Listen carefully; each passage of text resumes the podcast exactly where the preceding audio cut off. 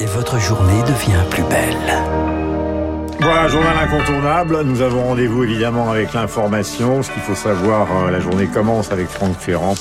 Bienvenue à vous tous. La musique toute la journée, Franck les histoires et Augustin l'information. Plus de 500 km de bouchons actuellement en Ile-de-France, le double de la moyenne, conséquence de la nouvelle journée de grève à la RATP et à la SNCF, trafic légèrement meilleur qu'hier.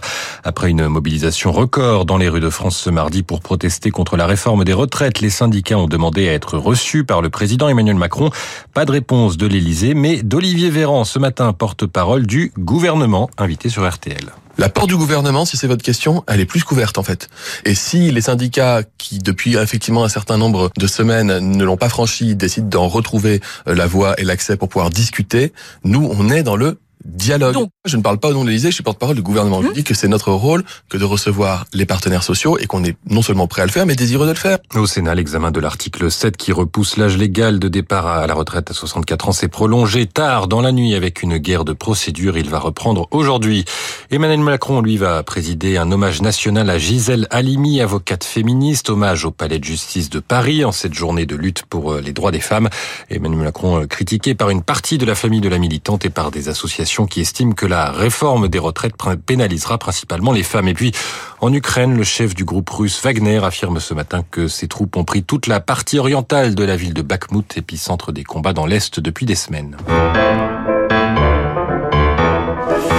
Et puis avant Franck, votre choix culturel, Notre-Dame. Les sons de Notre-Dame, euh, c'est un article du New York Times qui est accessible gratuitement en ligne pour ceux qui parlent anglais et qui est consacré à la restauration de Notre-Dame, mais à cette restauration acoustique, puisqu'avec l'incendie en 2019, une partie euh, de, cette acoustique a été perdue. Alors une équipe du CNRS s'est mise au travail à partir d'enregistrements qui existaient euh, déjà. Une acoustique qui fait évidemment partie de l'identité de la cathédrale, de l'histoire de la musique. On peut se rendre compte dans cet article avec un hymne de Perrotin à quel point c'est important quand on est à l'entrée de Notre-Dame.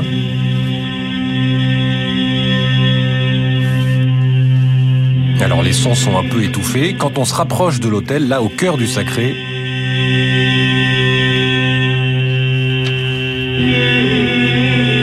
voix sont beaucoup plus claires, on entend beaucoup mieux. D'être chez Franck Ferrand. tout à fait. C'est tout à fait ça.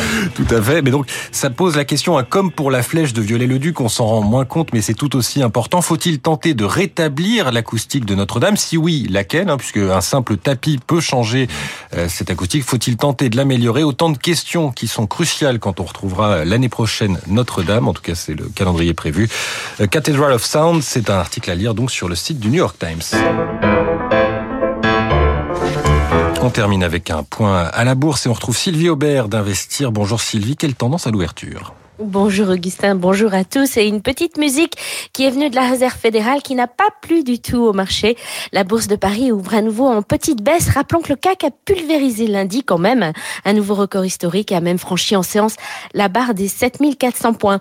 Il est donc normal que les investisseurs lèvent le pied à la moindre alerte. Or, justement, hier aux États-Unis, le président de la réserve fédérale américaine s'est montré plus offensif que prévu dans son discours devant la commission bancaire du Sénat. Jérôme Powell pourrait accélérer accélérer la hausse des taux, pousser les Fed Funds plus haut que prévu. Son but est de parvenir à freiner l'inflation.